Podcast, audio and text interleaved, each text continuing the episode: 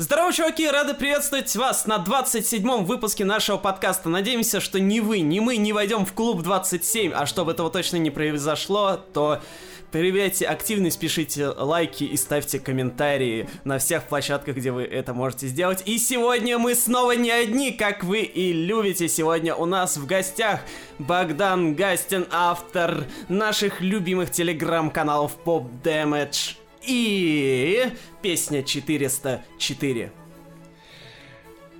Богдан. Ура, ура, я очень рад. Да, Я, здравствуйте. я очень рад. Я немножко просто уснул под звуки дождя, пока слушал. Да, дождь сегодня баюкает, конечно. Да. Да. Последний А, майский дождь, так сказать.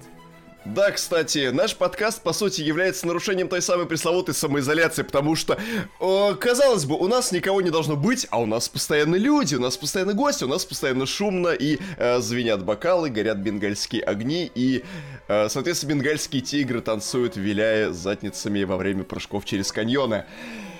Да, собственно, помимо того, что Богдан у нас эм, автор и э, автор каналов, автор посов замечательных двух каналах в Телеграме, он еще и э, чемпион э, Северного административного округа и города Гагры по Леди Гагре.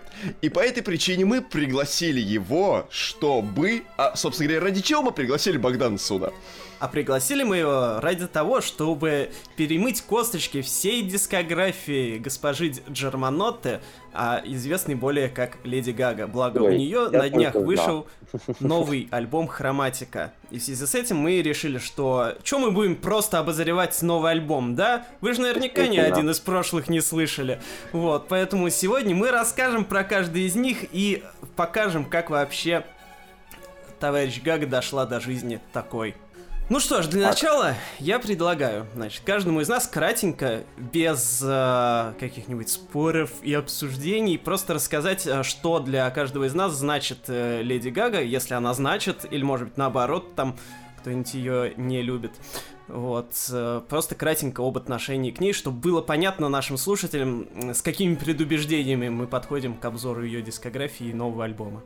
Да, давайте дадим Богдану слово тогда Да. в первую очередь. А, ну, с Гагой я познакомился, наверное, во, во времена, ну, как и все, мне кажется, услышали, когда был Just Dance и Poker Face. Я думал, что это певица одного хита, правда. Мне она сразу почему-то не понравилась. А, и альбом The Fame я полностью проигнорировал. Вот. А, но когда она выстрелила с Bad Romance, я понял, что вот, вот оно. Я ошибался, и я ошибался, и рад, что ошибался. Это ее триумф, это ее Эверест. А, И с этого момента я очень-очень-очень плотно за ней следил. Очень плотно ел и очень плотно за ней следил. Вот. А, и с, тех, с того момента я заработал гастрит и, и любовь к Гаге. Поэтому что же значит для меня Гага? Я думаю, что она для меня, в принципе, как, знаете, такая миллениальная версия Мадонны. Все, что бы она не делала, все, что бы она не выпускала, она обречена на вечную критику. Она может надеть на башку а, мусорный ящик, этого будет недостаточно. Или она может надеть джинсы, этого будет тоже недостаточно. Всем будет вечно недостаточно. Знаете, у нее такое проклятие. Она никогда не сможет выиграть в этой борьбе. Вот. Но мне кажется, ей совершенно посрать на это. А, И не знаю, я считаю ее довольно талантливой певицей и довольно талантливой актрисой, как оказалось. Я не помню, когда в том году вышел, да, Star сбор. Уже в позапрошлом. по-моему, Позапрошлом, да, вот. Поэтому... Поэтому как-то так. Ну и в американской истории ужасов она тоже В американской истории И, ужасов, и кстати, у она- этом, и в мачете убивает еще. Мачете.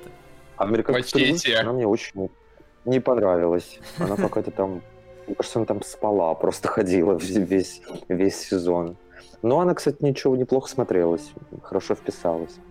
Вот. У нее прям такое, у нее карьера такая, знаете, прям чисто американской поп-звезды. То есть это, ну, в принципе, как, кстати, как и у Мадонны. То есть это музыка, то есть это кино, какие-то политические э, какие-то какие-то политические стейтменты, которые вот она помогла я помню солдатам, которые были по закону Don't Ask, Don't Tell, которые не должны были говорить то, что они, там, допустим, трансгендеры или они геи, вот, иначе их уволят из э, войск, и только вот с, какой, с подвижкой Гаги этот закон как бы поменяли. Ну, уже Трамп его вернул, но это были несколько прекрасных лет. И тоже она, как типичная большая американская звезда, увлекалась всякими около мистическими и квази-религиозными течениями. То есть она а, Оша, да? например, увлекалась. Ой, я про это не знал, кстати. Это такое ин- индийское да, да, да, популярное. Знаю, У нас да. в 90-е оно стало популярным, ну, книг всяких издалось. Ну, ну, кто не знает, это вот где такой индийский дед с белой бородой, это вот Оша. Так, Александр, давайте вы. А, Кто для вас Гага? Леди или, или Гага? бродяга? Блин, мне очень понравилась вот эта вот смоленская вариация названия оружия Мачете. Блин, просто чудесно, я зафиксирую. А, на дворе стоял 2008-2009 год, вроде того. Тогда мои музыкальные вкусы окончательно складывались, уже прям, ну, они уже были сложены парой-тройкой года, э, там, парой-тройкой лет ранее. И тут я такой уже корифей думал, сейчас все, я понимаю, что поп-музыка... Я от нее на самом деле очень отдалился на тот момент. Мне гораздо более была интересна музыка альтернативная, всякий поп-рок, э, всякий дэнс-рок, всякая инди-музыка в большом количестве. Тут еще вот э, собиралась как раз э, поспевать э, первая громкая волна новой русской волны. А, и знаете, если бы не появился телеканал Bridge TV внезапно, и я на нем не увидел клип на песню Love Game, я бы, наверное, Леди Гагу не увидел бы и не стал воспринимать совершенно никак, вот честно. Я увидел, услышал. Ну, вообще, как бы, я человек, который отличается безумным синт-шовинизмом. Как бы для меня и электропоп, и синтушечки всякие, это тоже прям большая-большая-большая любовь. И тут я слышу, что такой прям очень хлесткий, как бы электропоп легкий, совмещен с поп-структурами, на которых я воспитывался очень-очень-очень-очень-очень давно. И я понял, что меня как-то прям что-то вот тут прям завибрировало, прям, ух, хорошо. А если вибрирует, знай, то это прям все, это прям отвал всего. Вибрирует, значит, там кто-то звонит. Ну вот, кстати, блин, а, да, у меня был на тот момент телефон, и я... Да, и у Гаги есть трек «Телефон». Да, да, вот. Но тогда я понял, ну, тогда примерно так же, как у Богдана, у меня было отношение. Ну вот, да, один классный трек, да сколько таких исполнительниц появляется. Ой, ну, мало ли что. Была одна, станет другая, эти обе уйдут, появится третья, и как бы это течение индустрии, это абсолютно нормально. Затем, а, мой старший брат, которого я иной раз часто упоминаю в подкастах или на стримах, который помог мне тоже в некоторой степени привить вкус к хорошей музыке, показал мне трек Poker Face. Он показал тоже... его вам с покерфейсом? Да-да-да, он так, он, он ожидал моей реакции, в общем-то, на эту песню, вот. И тут я понял, что это тоже, это тоже прекрасно, то есть вот в музыке хорошо, в текстах классно, и вот этот вот визуальный образ, которых на тот момент казалось, что это да, вот это эпатаж, который не вычурный, он изысканный, утонченный, и это тоже несколько подкупало. Затем э, наступил год 2009, и, по-моему, на тот момент в России не осталось ни одного устройства, из которого не звучали бы композиции Bad Romance и Judas. И вот тогда я понял, что надо приступить к изучению этого феномена более детально. Я послушал альбом Fame, я послушал альбом Компаньон Fame Monster. Я влюбился в эти пластинки просто уже на тот момент целиком и полностью. Я понимал, что вот все, мне снова надо изучать поп-музыку и снова ее любить, да. Она меня в некоторой степени именно вдохновила на то, что поп-музыка перестала быть какой-то скучной, Хотя мы сейчас очень часто сетуем э, э, на то, что нам не хватает музыки именно вот попсовой из 2000-х, когда она была легкой, беззаботной и все прочее. А, но тогда это. Э, тогда это начинало казаться очень скучным. Затем, когда появилась э, Степанит Григорьевна Джерманота, я понял, что да, оказывается, вот, есть какая-то еще дополнительная грань вот этой якобы скучной музыки, о которой я не знал. И надо будет все это изучить, послушать, посмотреть, вот.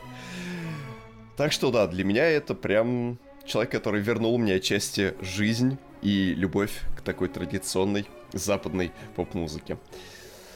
Так, и, ну и я немножко о своем отношении. Я в противоположность вам сейчас скажу, потому что я как бы в целом-то хоть э, Гаги сейчас, наверное, скорее хорошо отношусь, вот, но очень долгое время она для меня была таким э, скорее негативным персонажем. То есть я всегда признавал за ней, естественно, все эти ее ранние хиты, которые вы все уже э, упомянули, и ко всем ним я относился хорошо, вот, но ну, когда Гага только появилась, я ну, к поп-музыке э, относился совсем никак, потому что э, на тот момент я был увлечен всякой экспериментальной музыкой, и мне было вообще не до всяких папарац и плохих романов. Э, поэтому, ну, типа, хит-хит, да, ок, нормальный, вот. А потом, когда она, когда уже начался ее второй альбом, Born This Way, то там я уже вот, ну, в частности, с треком Judas, я уже начал у себя фиксировать, меня, я стал считать, что у нее начались самоповторы. Вот, ну, я так и по сей день считаю. Вот, то есть, на мой взгляд, она уже тогда начала пытаться повторить то, что она сделала на Fame, а, и на это еще наслаивался вот этот вот весь ее эпатажный образ знаменитый, который меня никогда не прельчал, потому что мне, для меня это было ну, попыткой выехать на эпатаже, а не на музыке. То есть, а, как в моей голове тогда это было. То есть, вот, значит, она сделала хиты, а создала яркий образ, а потом только на этом ярком образе и выезжала. Вот. Сейчас я чуть-чуть поменял мнение, ну, потом мы это еще подробнее обсудим. Вот. И потом, когда э, э, начался у нее период Джоан, когда она с себя макияж весь смыла и попыталась во что-то, так скажем, не экстравагантное, то я очень обрадовался, потому что я как раз всегда этого от нее ждал, что она куда-то двинется дальше, а не будет эксплуатировать постоянно вот, ну, свой вот этот образ мясных костюмов. Вот, и... Э, Просто поэтому... вы не болеете за Спартак. Да.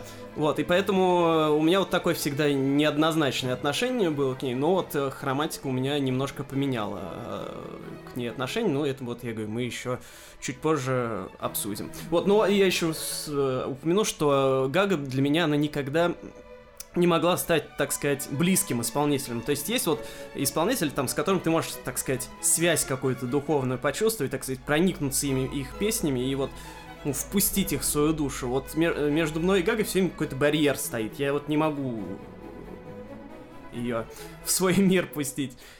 А, то есть она какая-то вот где-то вот там вот остается. Возможно, и опять же из-за своего эпатажа, и поэтому как-то я ее воспринимаю все время это. Ну, не то чтобы как клоуна, конечно, вот. Естественно, я к ней более уважительно отношусь, но что-то вот есть такое, что не дает мне ее полностью полюбить. Вот, ну и коль мы определились с нашими стартовыми позициями, то давайте пройдемся по альбомам. А, значит, первый альбом Гаги, The Fame, вышел в 2008 году. А, незадолго до этого она еще была, была совсем неизвестной никому дамой, которая начинала там, в клубах Нью-Йорка, и вот тоже, как Богдан верно сказал, как она типичная поп-звезда, тоже как Мадонна, как бы сама себя взрастила, и вот из ниоткуда появилась и сразу взорвала. И да, вот, как вы оба упомянули, в 2008 году, это прям был 8-9 год, разрыв, и везде они действительно из каждого устройства все эти песни звучали. И папарацци, и Bad Romance. Ну, вы, в принципе, уже сказали свои отношения, да, к этому конкретно альбому. К, конкретно к альбому Fame, да. да, потому что, да, это хиты, хиты, еще раз хиты. Можно взять просто любую песню с этого альбома. Ну, ладно, местами он, конечно, немножечко проседает для меня, но, дай бог, по-моему, из 14-15 треков, из которых состоит этот альбом, по-моему, ну, может быть, 2-3, я могу там не обращать на них внимания. То есть там вот все хорошо. И Just Dance, и Love Game, про который я говорил, и Paparazzi, и Poker Face, и uh, Beauty Beautiful Dirty Rich, который как раз э, был записан в, э, для себя в то самое время, когда она еще по клубам там тусила. Еще э, до того момента, как она стала штатным автором на Interscope. А, да даже Starstruck, а, казалось бы, фит, мы сейчас всех бьем нагайками по хребтам за то, что они фиты записывают, но песня Starstruck, которую он записал совместно со Space Cowboy и Flo Rida, это прям очень гармоничный, красивый фит, в котором вот прям идеально все от начала до конца. И музыка, и хуки, и колючие синточки, и э, речитативчики. Все классно, вот правда.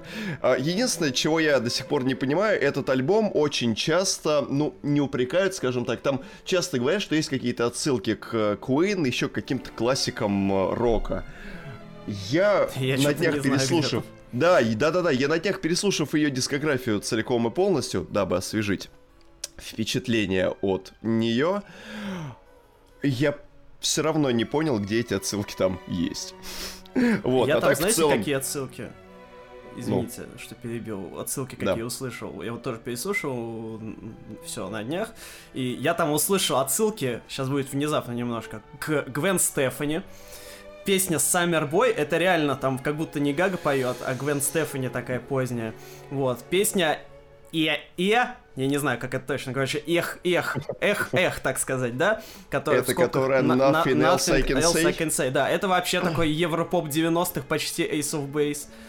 Вот. А действительно, Queen там непонятно где. Ну и на этом альбоме, собственно, как э, сейчас многие отмечают задним числом, там всякие отсылки начались к 80-м скорее, и она, ну, в конце нулевых, начале десятых, 80-е начали возрождаться, там Электроклэш появился, и вот это вот все, и это вот было, в принципе, сделано в э, похожем духе, но если мы сравним с нынешним, э, с нынешней музыкой, которая пытается переосмыслять 80-е, то мы увидим, что на The Fame куда меньше стилизации. То есть там прям такое легкое совсем вдохновение. То есть звучит она современно, э, ну, угу. по тем меркам. Да. Она звучит современно, на мой взгляд, и на данный момент очень хорошо. Кстати, э, да, я в каком-то источнике встречал, что композиция Boys Boys Boys имеет отсылки к классической песне CDC TNT. А, ну, она имеет отсылки, прежде всего, к э, песне Motley Crue Girls, Girls, Girls. Но это да, это очевидно. И к песне Boys, Boys, Boys, которая была известна нам еще по 80-м. Кто ее там пел? Самант Фокс или кто-то еще там из под подобной когорт да, исполнительниц. Да, да, да. Так, Богдан, есть вам что сказать еще по альбому? А, про альбом The Fame. Про альбом The Fame и The Fame Monster. Она почему-то очень бесится, когда их отделяют. Да?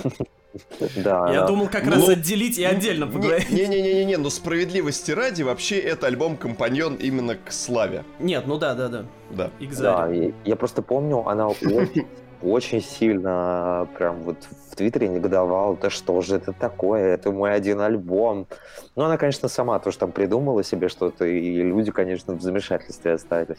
А, давайте ну, поясним на всякий слушатель, слушателям, а, что а, к а, альбом The Fame он должен был быть переиздан с дополнительными новыми песнями, но в итоге то ли она, то ли лейбл, то ли они вместе решили а, не переиздание альбома выпустить, а выпустить дополнительный альбом компаньон The Fame Monster, который, собственно, вышел в 2009 году. Угу. А, так вот, The Fame мне... Ну, это, конечно же, один из самых моих любимых альбомов. Я его могу слушать от и до. А, мне, мне нравится, что там есть прям вот хиты-хиты для радио. И мне нравится, что там есть какие-то такие как бы это сказать, не совсем очевидные вещи. Вот мне очень там нравится Paper Gangsta. Вот. А, конечно, обидно, что она не снимала, ну, не сделала его синглом, но он звучит чуть-чуть его кусочек звучит в клипе «Телефон». Вот. А, такая пасхалка от нее. Мне очень не нравятся ее балладные вещи. Вот это вот, э, знаете, где она пытается э, играть в такую вот в такого автора-исполнителя, вот эти с раскатистыми такими клавишными. Вот. По-моему, есть такая примерно песня на Fame, это Brown Eyes. Brown Eyes, я про нее хотел сказать. Да. А, по-моему, единственная песня, которая мне не нравится. Вот. А, со Space Cowboy тоже очень забавная песня. Потом он, правда, пропал вообще со всех радаров, как будто она из него... Кстати, да. Вот. А я помню, Space Cowboy еще записывал на тот момент по-моему, на Interscope была такая группа раньше, если вы помните, Cinema Bizarre. Да, конечно, вы чего? Love Songs Kill Me, так сказать. Да, и ко второму альбому вот они как раз тоже пришли на Interscope, стали такими попсовиками, и Space Cowboy тоже с ними сотрудничал. Он Блин. был такой питбуль для того времени. Вот. Ну куда ты пропал, парень? Вот. А The Fame Monster мы еще пока не трогаем, да? Ну, можно, в принципе, к нему постепенно переходить. Я, я ага. тут просто сразу хотел упомянуть, что ни, нифига себе такой альбом «Компаньон», где два, одни из главных вообще ее мега-хита, это, собственно, Bad Romance и Алехандро. То есть э, нормально. Ну как же, а телефон Фитц Бейонсе? Ну окей, ну просто Чего? на мой взгляд, вот, э, так сказать, в, в массовой культуре Bad Romance и Алехандро, они как-то больше э, след оставили, чем телефон. Просто телефон, я, по крайней мере, вот, грубо говоря, из каждого утюга не слышал. Ты там идешь на пляже в Анапе, и из, из кафе ты телефон, мне кажется, не услышишь. Ну, на самом деле, вы до сих пор-то телефоном сейчас не пользуетесь. Я вот когда вам говорю, Антон Юрьевич, давайте, чтобы решить какой-нибудь важный вопрос, позвоним. А вы такой, зачем звонить? 2020 год, напишите, блин. Да я и к Бейонсу тоже не очень. Вот, вот это и был тот самый корень понятно, проблемы. Понятно. Да, филиал подкаста, собственно, вот. А, да, действительно, альбом «Компаньон», в котором, на самом деле, хитов не меньше, чем в основном альбоме. За исключением да. тоже, разве что пары треков. Это «Dance in the Dark», который мне не особо заходил, он мне до сих пор не заходит. Я вчера, стоя на платформе текстильщики, ожидая электричку в Бутово, как раз слушал альбом Fame Monster и снова подумал, что да, Dance in the Dark мне никак не хочет заходить, и в последний тоже прям вот совершенно никак. Но все остальное это прям мега.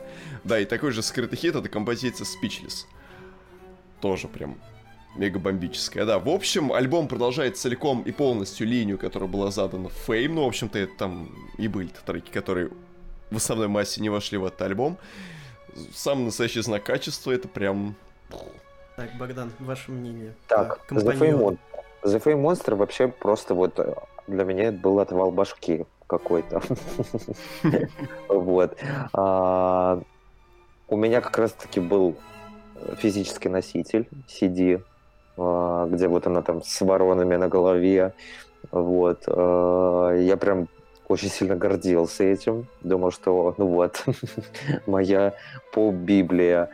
А, я, мне кажется, да, с FA Monster люблю абсолютно все треки, включая Тис. Вот. А, а, Dance in the Dark я, кстати, очень тоже люблю. Блин. да, и это, кстати, был, по-моему, один из первых ее таких, знаете, как это сказать, попыток э, типа сказать своей кумирше Мадоне, эй, привет, я здесь. А, ну, что-то есть в этом, да.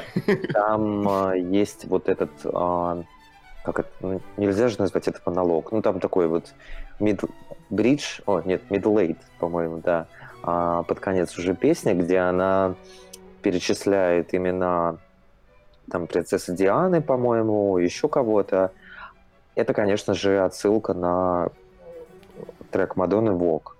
Вот. Не знаю, как Мадонна к этому отнеслась, думаю, что ей не очень понравилось это, конечно. А, вот, конечно, там на The Fame Monster просто, вот как э, говорил Александр, хит на хите. Хитом погоняет. Да. Но а... там всего 8 песен, поэтому там это несложно было сделать, да, в принципе. и, кстати, вот очень умный ход, знаете, меньше, но да. Я, я вот немножко забегая вперед еще скажу, что, на мой взгляд, одна из главных проблем Леди Гаги это раздутость ее альбомов. То есть, мне кажется, вот Fame Monster показал, что вот если сделать поменьше, но лучше, то будет куда круче. Потому что вот сейчас мы перейдем к Born This Way. В принципе, давайте переходить. Давайте. Вот, да. Born This Way, который вышел в 2011 году, когда Гага уже была в статусе мировой мега-звезды, а, на мой взгляд, супер-мега раздут. То есть, вот мне, вот, чтобы его дослушать до конца, это просто, ну, вот, нужно так, такие усилия приложить над собой. Вот, ну и, на мой взгляд, вот uh, Born This Way это уже такие вот самоповторы. То есть, вот, Uh, как бы сама там Born This Way песня, она, конечно, крутая, но вот uh, второй главный хит, насколько, ну, по крайней мере, в моих глазах это главный хит, uh, то есть Джудас, да, это прям, ну, копия Bad Romance только чуть убыстренная, но структура там точно такая же. Там вот эти повторения тех же слов, там типа гага, улала и так далее. И мелодия очень похожа. Ну, это все. называется отсылка. Ну, это хреновая отсылка, когда она спустя э, два года после выхода предыдущей песни.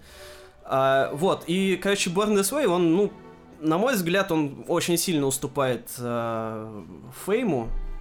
Вот, он, конечно, фиксирует э, творчество Гаги в, в этом ее статусе, и, насколько я понимаю, он среди поклонников пользуется популярностью, но вот я, не, если честно, его не понимаю.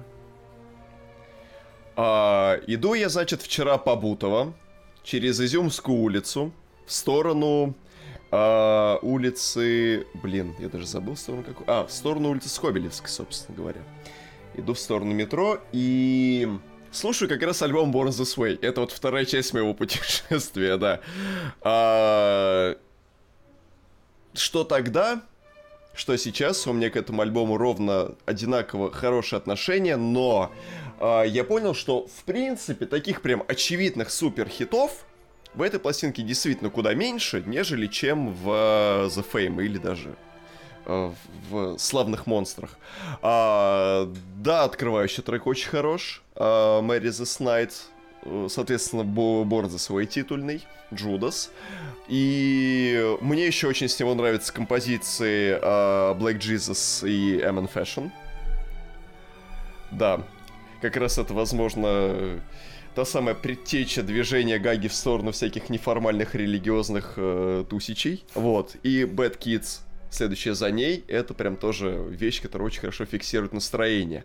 В плане звука эта пластинка гораздо более наэлектризована, то есть там просто огромная стена такого энергетического поля.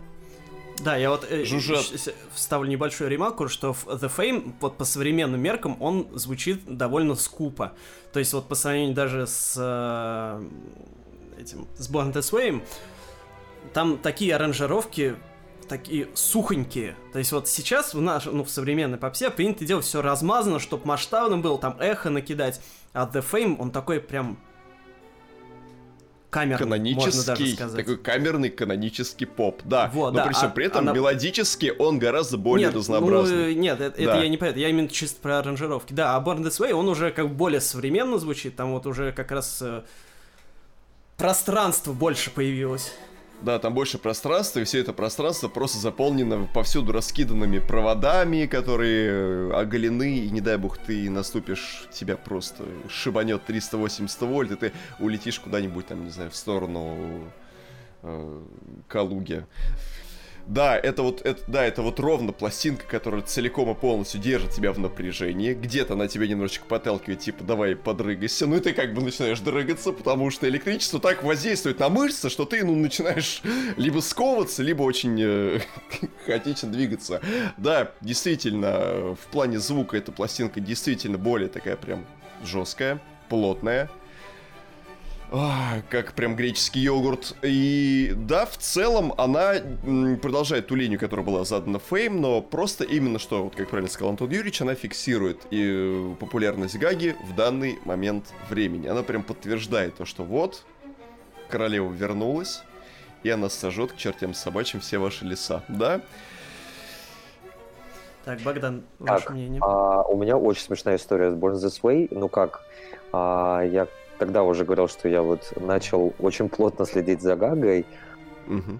И когда э, началась промо-компания Born This Way, я помню, э, в Америке начали появляться, ну даже не в Америке, по всем странам начали появляться огромные такие афиши. А, и я подумал, что уже я не, я не отошел, то есть мое сердечко не отошло еще от The Fame, The Fame Monster, а она уже тут на меня кидает новое. То есть вот. уже родилась фактически этим да, путем.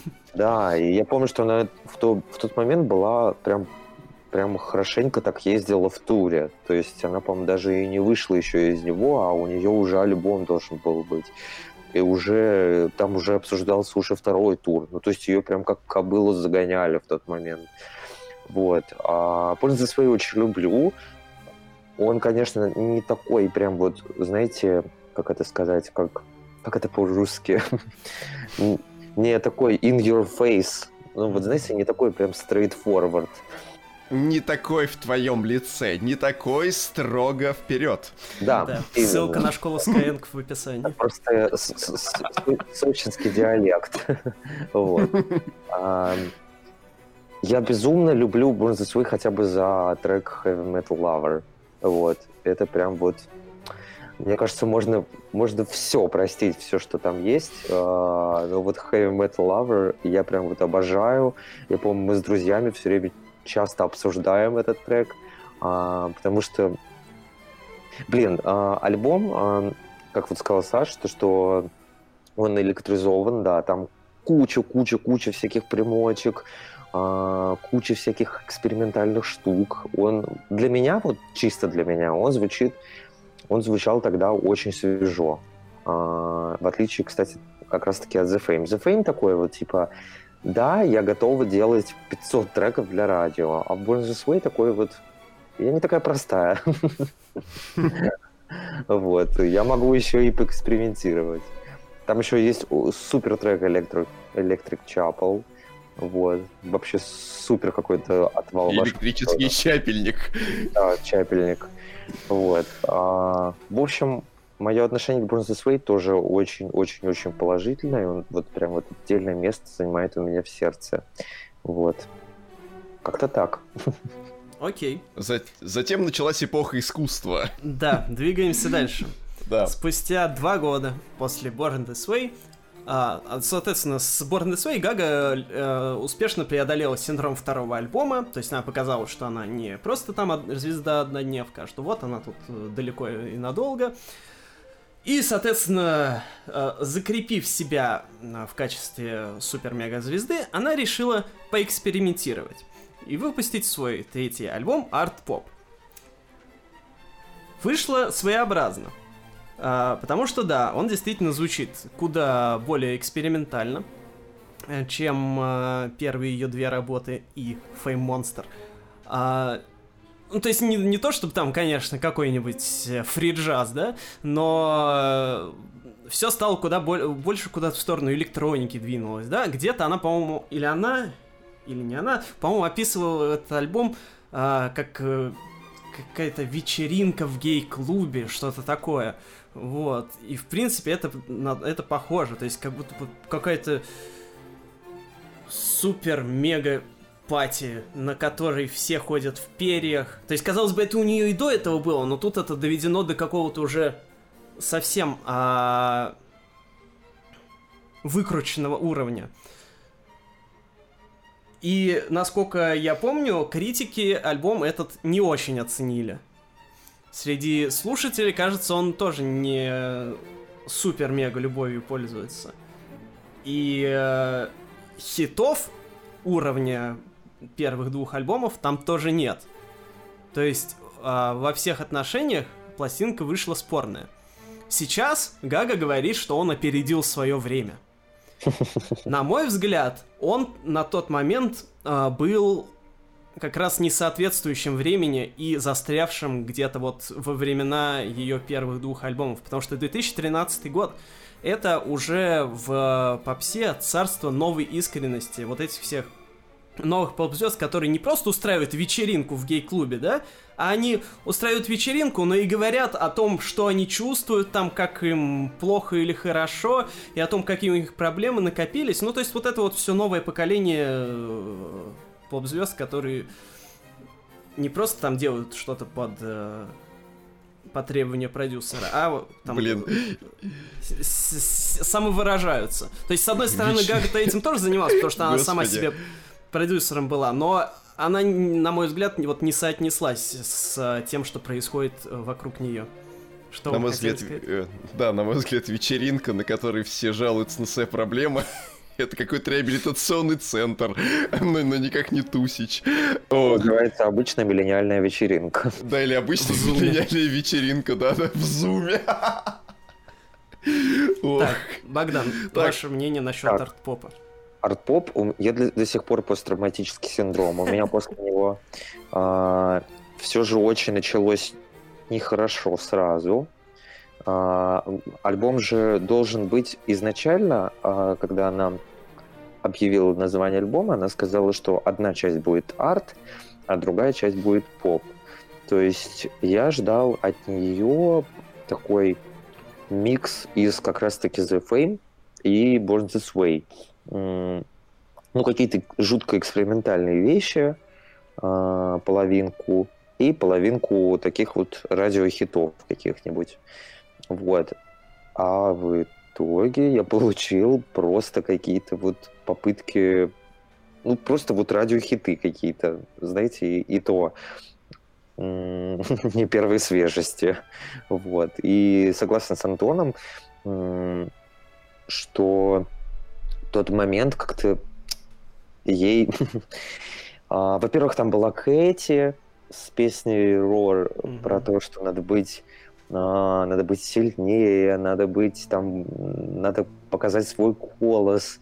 А, такая Кэти вся с этими тиграми, львами там бегает. Тогда еще появилась Лорд, которая да, да, да. сказала, что типа вот, блин, у меня мелочь э, в кармане, я там типа на электричке катаюсь, вот. И тут Гага выплыла э, с синглом Аплас. Да. да. Она же еще в один э, сингл первый вот вот этот вот, по-моему, он же в один день с, собственно, Рор Кэти Перри вышел. Он вообще не должен был выходить вместе с Кэти Перри. А, он там был... его, да, его слили заранее, да, и поэтому он вышел в один день. И им пришлось, да, выпускать в один день. И началось такое бурление говн между фанатами Кэти и фанатами Гаги. А, они начали судорожно смотреть продажи. Я помню, прям вот, прям вот как вчера было. куча, куча форумов э, кишила тем, что да нет, она займет первое место, да нет, она. Ну, в итоге, конечно, Кэти заняла, и Аплас, конечно, был откровенно слабым, но он, кстати, неплохой сингл. Просто, мне кажется, слушатели ожидали от Гаги сами не знаю чего. То есть и хотелось, может быть, какой-то на лестницу выше а, предыдущих синглов с Born This Way, но как-то, может быть, не оправдал ожидания, не знаю, вот. И весь, весь вся промо-компания была какая-то идиотская. Гага там обещала полететь эту на Луну. А, у нее было какое-то приложение арт-поп, которое ни у кого не загружалось абсолютно. Вот, она связалась с этим а, скульптором, по-моему, он скульптор, с Кунсом. А, выходила в каких-то безумных костюмах, чуть ли не с шаром на голове. Короче, все было очень непонятно. Вот. А, и выбор синглов был очень довольно странный, когда она взяла сингл Гай и запихнула туда просто огромное количество синглов, знаете, такая типа, ну все, я отстреляюсь с этим альбомом, уже надо закрыть эту страницу, вот. И огромное количество диджеев она пригласила, там, начиная от Зеда, заканчивая, по-моему, White Shadow, вот. Мне кажется, она пыталась сделать вот какой-то такой бесконечный танцевальный альбом. Да-да-да-да-да. Ну, на мой взгляд, она просто уже не знала, что делать дальше со своим образом, потому что, а, собственно, и на первом, и на втором альбоме, когда ты создаешь такой мега яркий провокационный образ, то куда дальше-то двигаться? Его, он уже и так докручен до максимума, а дальше-то что? Да. Александр. А, вы знаете, где в Москве находится улица Стартовая? Блин, я как-то ее видел, по-моему. Но нет, не помню. А где финишная? Наверное, на другом конце Москвы. Улица Стартовая находится примерно между Бабушкинской и МКАДом. А, примерно в Медведково меня настиг альбом Арт Поп, следующий по моему путешествию и по дискографии. э, Степанит Григорьевны. Что-то вы И долго знаете, из Бутова до Медведкова ехали. Да, вот это вы этот Синбад приход. Да. Вот. Э, И знаете что? Вот сейчас в меня могут начать кидаться шапками. Но знаете, в общем-то, альбом Art Pop не так плохо, как кажется. Я Да он- сейчас, он я неплох, сейчас но- по прошествии 6-7 лет, тогда мне казалось, что все, Тогда мне казалось, что она растерялась. Тогда я вот так же, как вот вы сказали, она не понимает, что делать со своим образом. А сейчас я немножечко понимаю. Я немножечко понимаю суть. Самую малость может Так, быть. объясните если нам суть прав. альбома, чтобы мы тоже поняли. Да, чтобы мы тоже что-нибудь послушали. Да, понимаете, просто... Пока все делают искренность, она все равно делает противоположное этому. И делает это не в той форме, которая была ей присуща в предыдущих альбомах, а здесь она попыталась именно, что выкрутить а, градус неадекватности немножечко на другой уровень. Вот можете сразу же с кондачка назвать прям целую мегатонну альбомов в 2013 году, которая прям поражала нас какой-то стилистическим, э, каким-то стилистическим разнообразием или большим количеством экспериментов, может быть, не всегда оправданными или там большими количествами, э, большим количеством странных э, союзов в песнях или что-то еще. В принципе, нет. Да. Ну, например, Ну, Прям, пр- прям вот их много. И которые, и, которые, и которые строго не базировались на теме и искренности всего. Просто, просто, просто, просто тупой тусич, фэшн, е, все, и пошли все в задницу. Ну Вот вопрос в том, кому это делалось? нужно это было в 2013 году.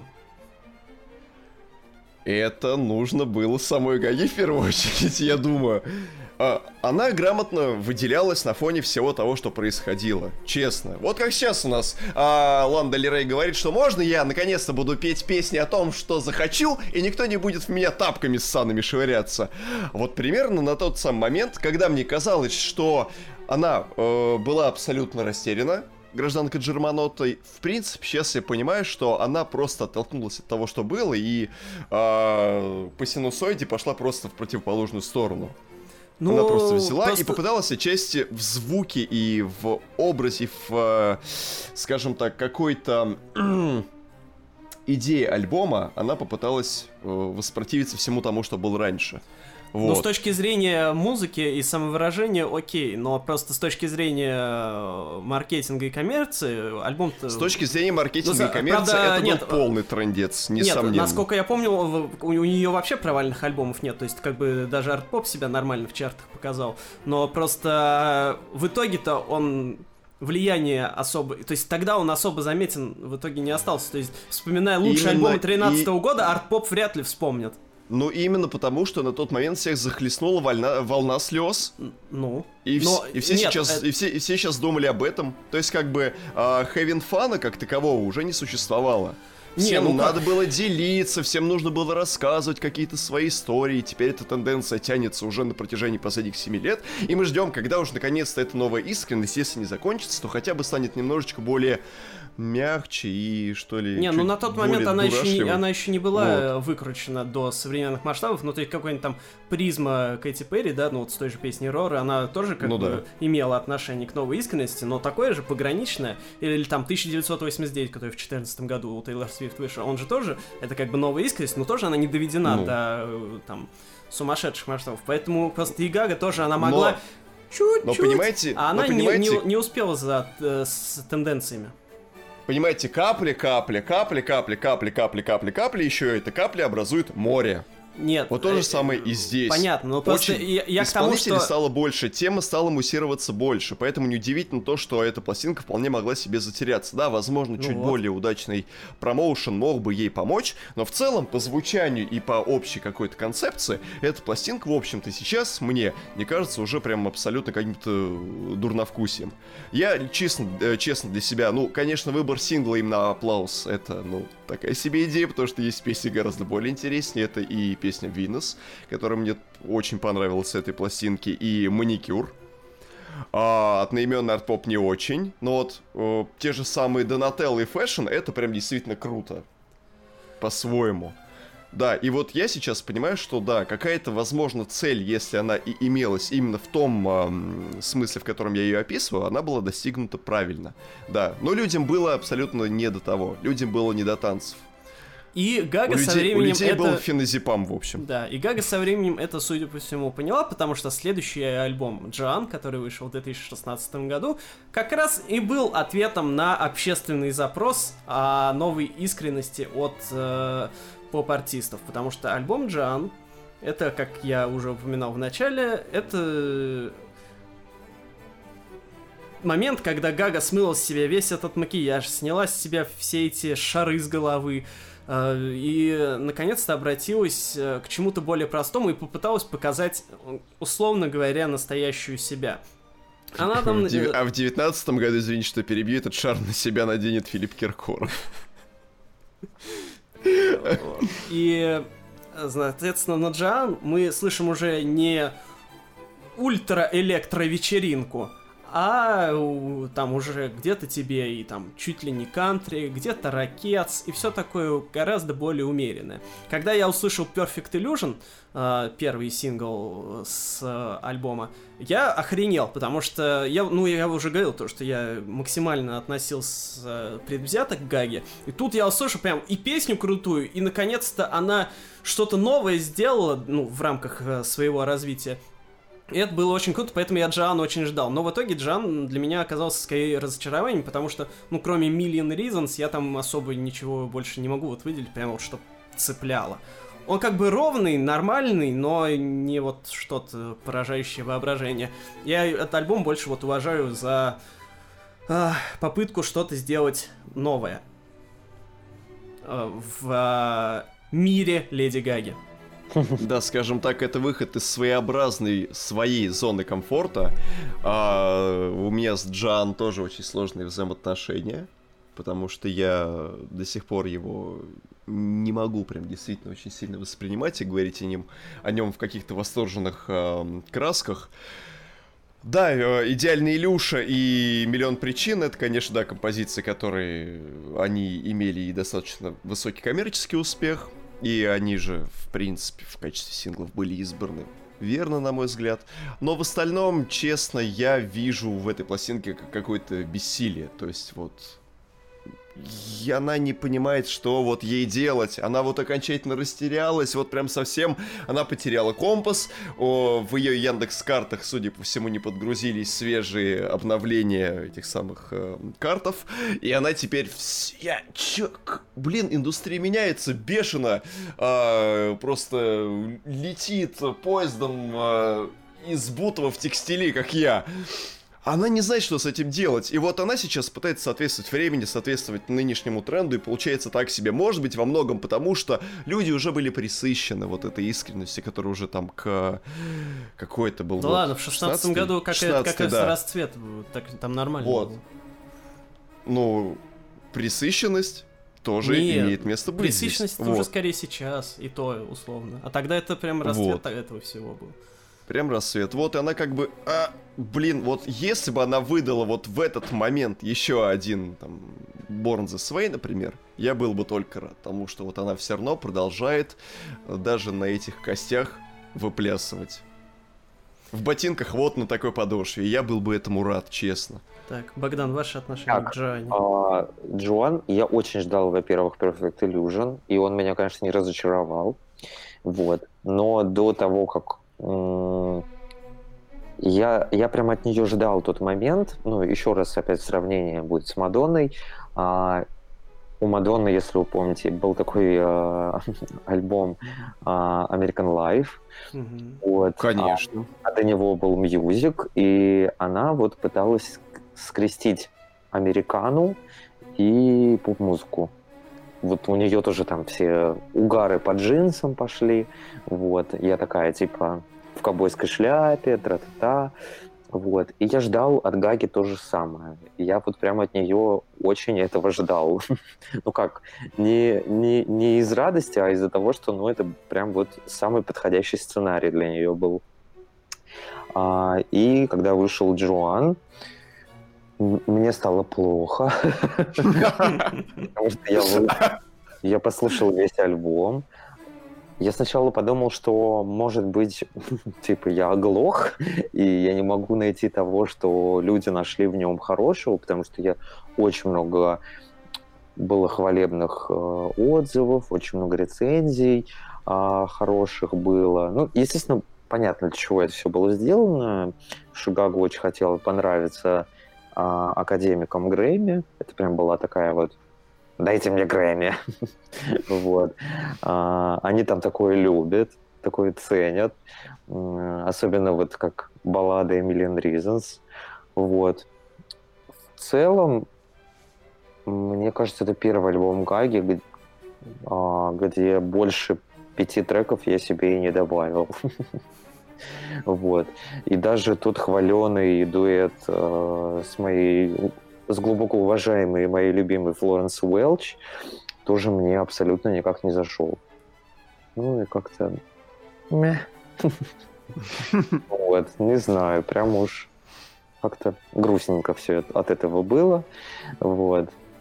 Ну, э, для меня было понятно, что как бы это ненадолго, это вот на совсем чуть-чуть, а, но все равно как-то не очень. Да, и подводя к хроматике. Э, нужно пару слов сказать о том вообще, зачем она решила записать Джан и какой за этим, за этим стоял концепт. А вообще, почему альбом называется Джан? Потому что у ее отца, э, ну, соответственно, у нее была тетя, э, сестра его отца, ее отца, которая умерла, ну, когда еще Гага не родилась, когда ее отцу было 15 лет, а этой сестре 19, вот, и для всей семьи Гаги и для отца особенно, эта смерть, она стала э, такой глубокой душевной травмой, которая преследовала э, его на протяжении многих лет, и когда уже Гага родилась, и даже когда она уже стала взрослой. И э, э, с, еще с детства Гага а, но она занималась музыкой, и э, периодически она отцу, там, он приходил там с работы, она ему там что-нибудь на пианинке наигрывала, чтобы его развеселить.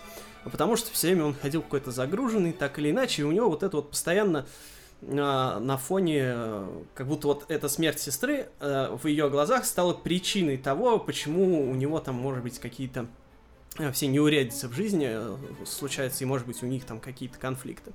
А, и со временем, а, когда вот уже вышел арт-поп, а, Гага решила, что она хочет с помощью музыки, то есть как она делала в детстве, только сейчас она уже став мега-звездой, и когда она может записывать масштабный альбом, она сможет с помощью музыки, с помощью нового альбома своего отца вылечить, так сказать, душевно и психологически.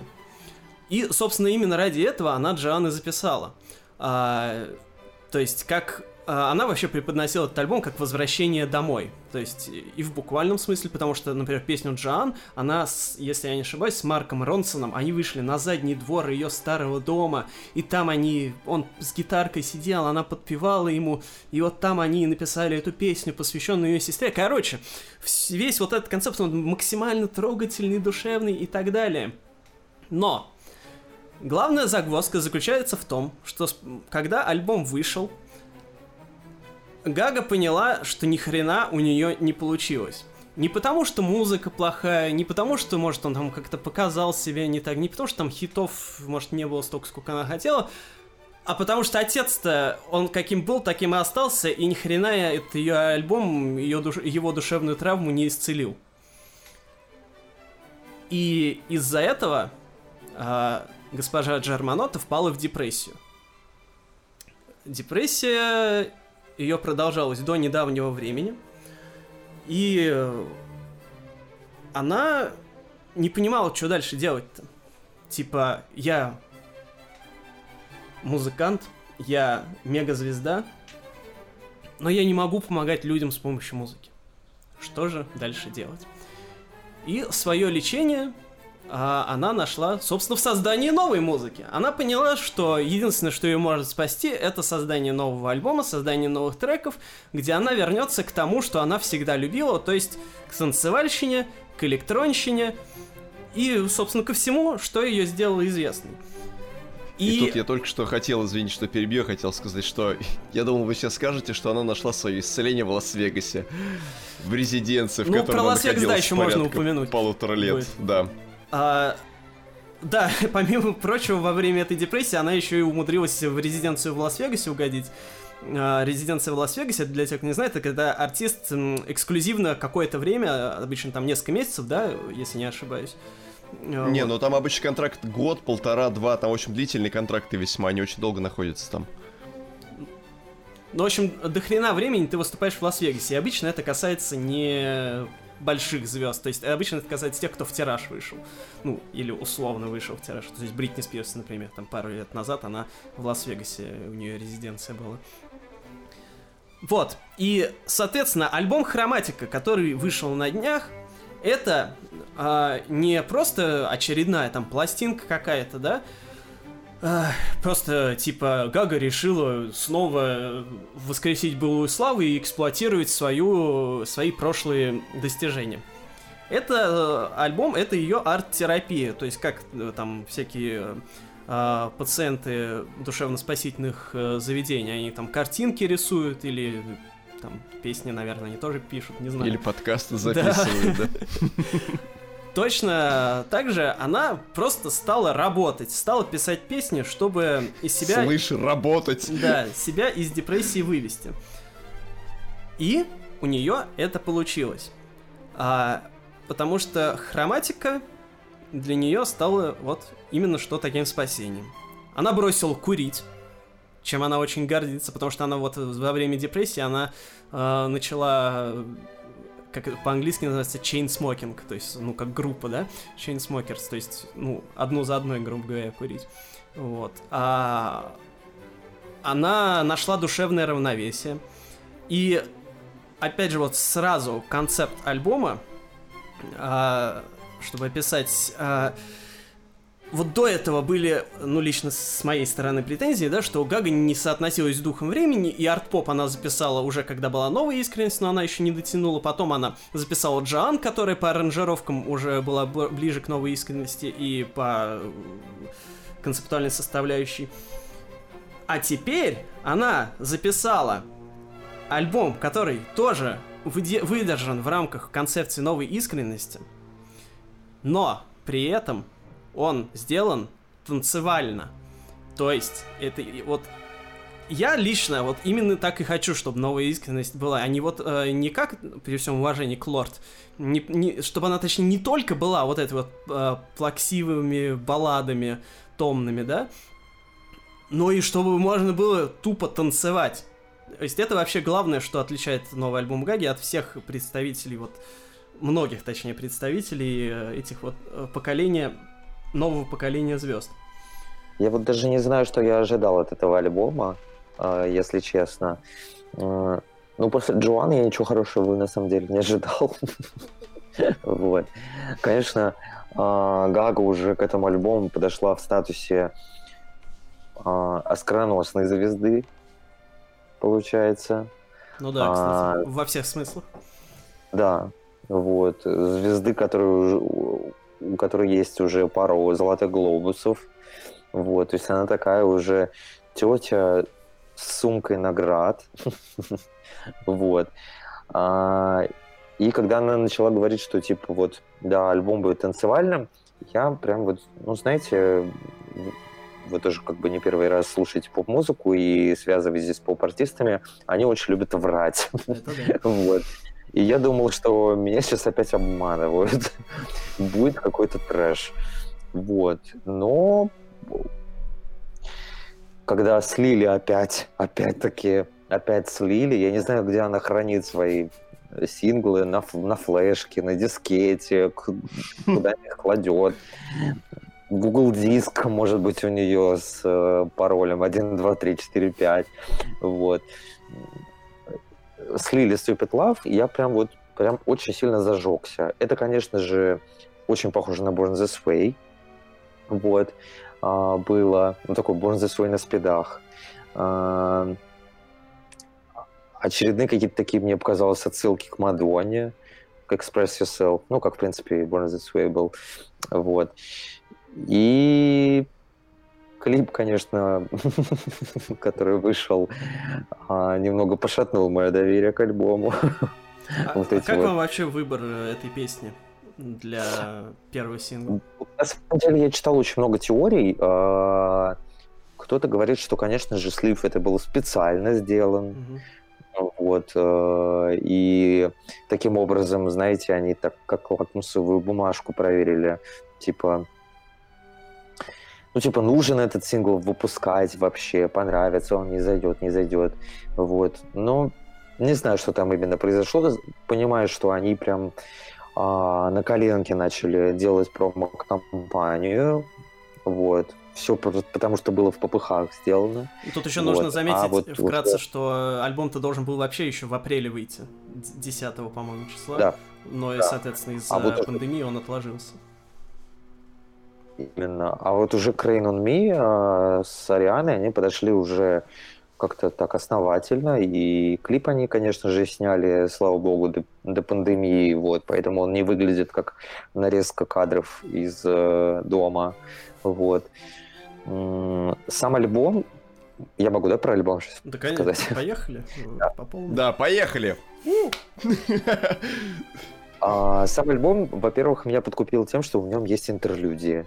Я обожаю интерлюдии. Это меня да. этому приучила Джанет Джексон. А, всякие... Да, извините, что перебью, сразу скажу. Альбом условно поделен на три да, акта. для тех, кто И не... каждому из этих актов есть своя инструментальная такая практически оркестровая интерлюдия. Да, ну про деление альбома на части, я думаю, еще отдельно должны сказать, потом, ну, ну да. обсудить вообще это деление. Да, угу. давайте. А, вот. И к этим интерлюдиям меня приучила Джанет Джексон, и я ей прям вот очень, очень люблю за это, а, когда поп-звезды подходят так основательно к интро, к аутро. Вот. Это такие маленькие, знаете, костыли счастья. Вот.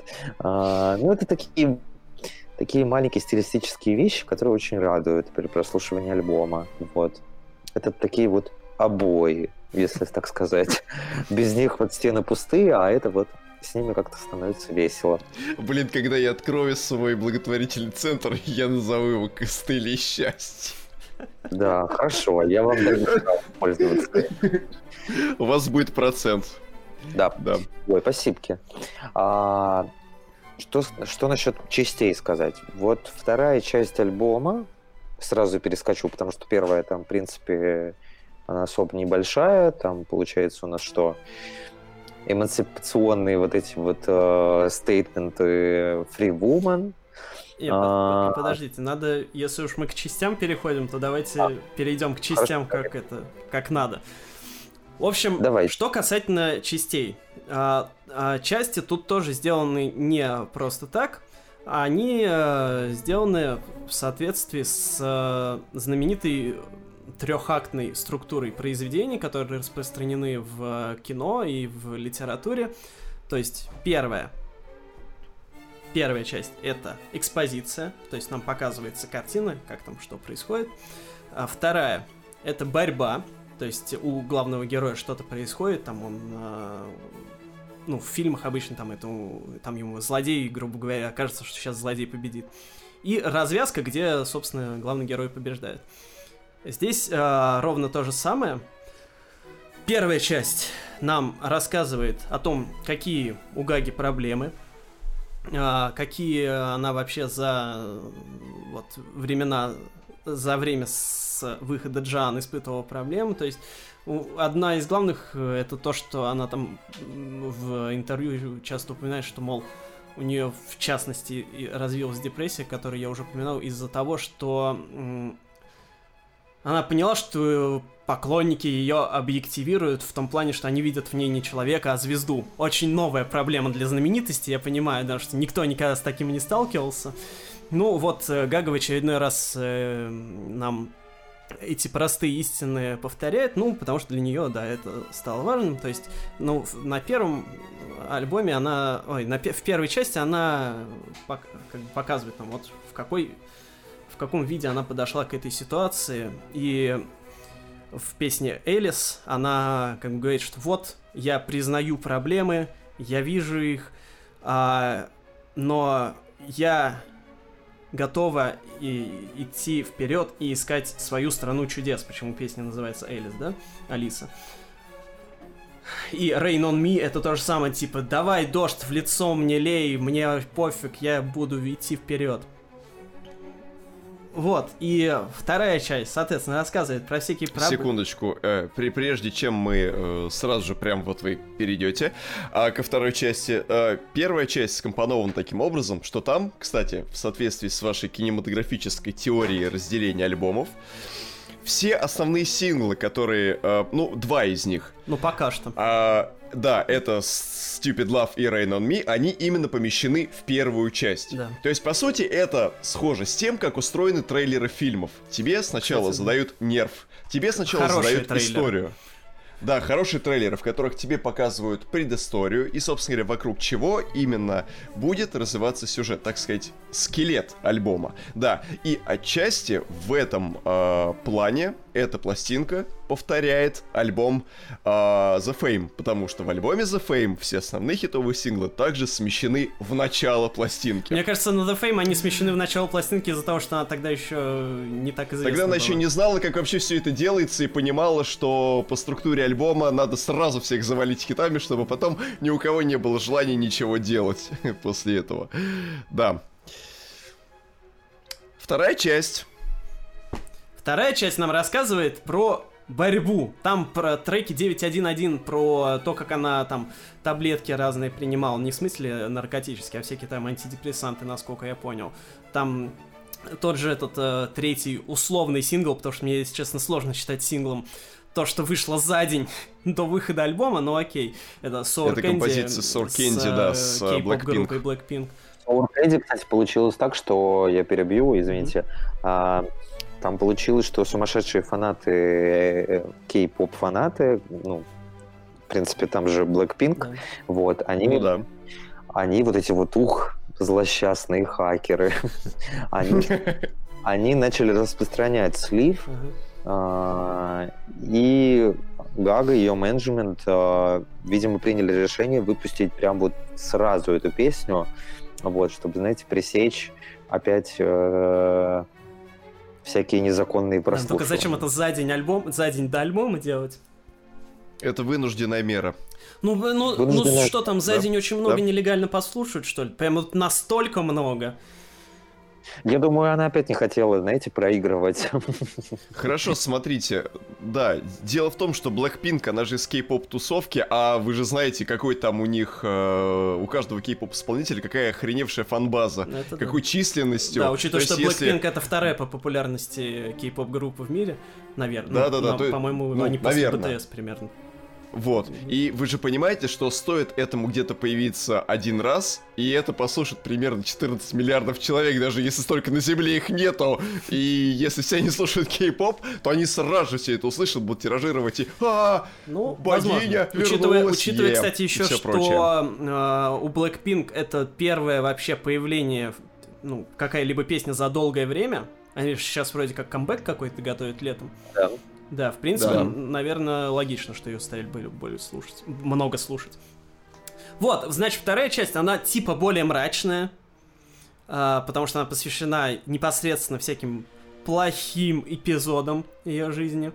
А третья часть это типа Да, и опять-таки, извините, что перебью, опять-таки ремарка по поводу снова кинематографического да. деления. Да, да. Трек Sour Candy, опять-таки тоже сингл, это то, что в трейлере фильма можно считать вот этими сценами взрывов, перестрелок или что-то еще, что тоже имеет место быть в хорошей подготовке как бы к прокату кино. Да. И третья часть, э, она, по-моему, открывается, да, вот с трека с Элтоном Джоном. А, Нет, она открывается с интерлюдии. Ну, когда первая песня, значит, да. Э, с Элтоном Джоном, и вот, собственно, трек с Элтоном Джоном, он весь такой на позитиве, и он вот, соответственно, символизирует победу Гаги над э, всей этой э, психологической нечистью, что она победила, она здорова, все, ура. И остальные песни, они вот, соответственно, типа, все, то чисто танцы без... Э, без плохих последствий. Просто вот. как в индийском кино, да. Да. а, и э, да, как раз вот это вот, если уж аналоги с, трейлер, с трейлерами проводить, то вот трек с Элтоном Джоном, поскольку он синглом пока еще не выходил, но я уверен, что он будет одним из следующих синглов. Это сцена победы э, добра над злом, которую в хорошие трейлеры не включают. Но это может быть вполне себе саундтреком. Да. Или хотя бы фразы из концовки. Да. Что-то типа «Я говорила тебе!» Вот, и э, я последнее, что скажу о делении на части, на мой взгляд, э, оно очень условное, потому что музыкально драматургия не выдержана вообще. Потому что я не говорю, что песни плохие, да? Я говорю про то, что музыка, она никак не отражает вот что была первая часть типа представления интерлюдия, да? Э, что вторая часть типа более мрачная, что третья типа победа. Они все плюс-минус звучат равномерно и одинаково. Там э, драматургия, она вся в текстах. И, на мой взгляд, в этом плане деление на части, оно в данном случае бессмысленно. Потому что если музыка не, э, не показывает тебе идею, то это недотянутая музыка. А может быть, изначально была заложена такая же идея, которая продиктована рынком нам всеми? Какая? Вот. Ну типа, ну типа, дескать, альбом выпускать в нескольких частях. Может, изначально была такая затея, чтобы выпустить альбом в нескольких Не частях. И мы записали три инструментальных интерлюдии, а потом такие, а, блин, что-то как-то мы уже, это поезд уже уходит, Не, все, ну, кто хотели выпустить. Ар- артистам уровня Гаги это, это бессмысленно делать? делать, понятно. Да. Ей-то зачем в частях выпускать? Ну да. Так, Богдан, есть вам что сказать насчет де- деления на части? В плане, кстати, вот деления на части, э- мне как-то на самом деле я не почувствовал, что прям вот э, все эти три части, все они ну, разные, вот, независимые да. друг от друга. Вот. Вот хороший пример я вспомнил. Для меня вот именно деление на части было очень хорошо из поп-альбомов, я имею в виду. Это у Кристины Агилера мой любимый альбом есть «Байоник». А, там прям это все гармонично смотрелось. То есть была какая-то прям супер электроклэш, а, выкаблучивающаяся такая часть, знаете, с хлесткими битами, и потом у нее там идет фанковая часть. И вот прям подводки очень хороши были. Вот. А тут, ну, как-то, как вы говорите, условно это все, знаете, так чисто, чисто стилистически как-то, мне кажется, они просто разбили. Вот. Или, может быть, они хотели увеличить хронометраж альбома. Да. Есть такое.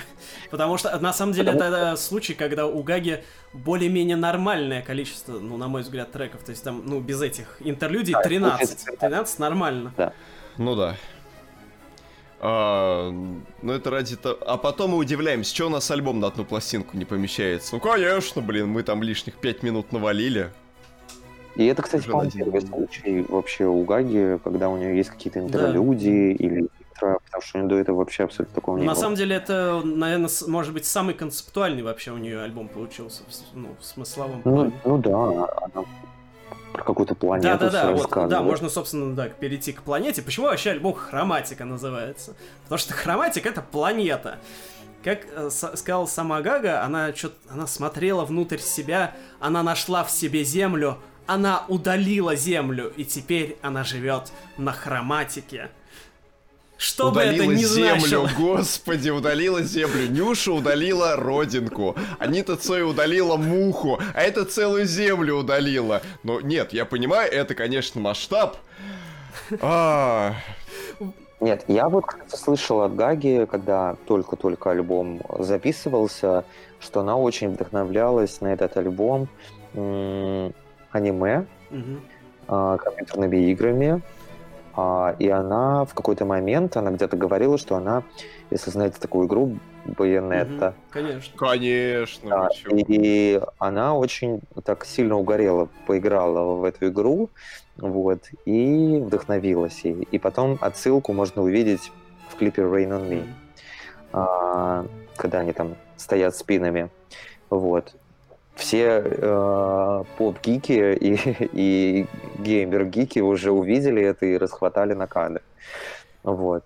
Не знаю, откуда у него взялась про эту планету. А, плане... знаю, что вообще значит планета это хроматика. Почему она называется хроматика? Не потому что там все хромые, а потому что имеется в виду хроматический А, хроматика в музыке, да, что это означает? Это звукоряд из а, всех нот подряд.